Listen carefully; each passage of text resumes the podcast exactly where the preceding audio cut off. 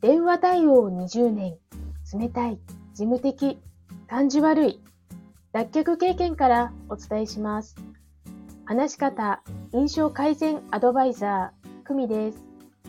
このチャンネルでは、話し下手な事務職ウーマンがビジネスで信頼を勝ち取る、話し方や印象改善のコツをお伝えしています。今日は番外編、スマートホーム化でやりたいを叶えるです。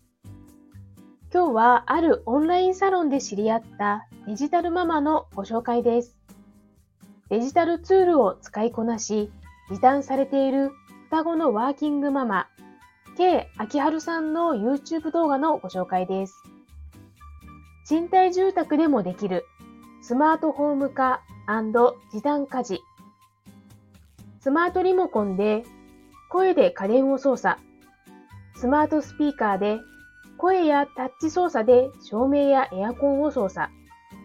スマートウォッチで健康管理や家の施錠が可能。それらを活用した1日の様子が7分で見ることができます。私はデジタルツールに疎いので本当にすごいなと感動しました。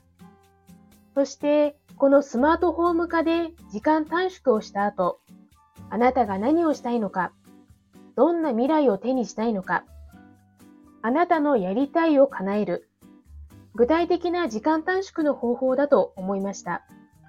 ぜひ、K 秋春さんの動画をご覧になってくださいね。それではまた。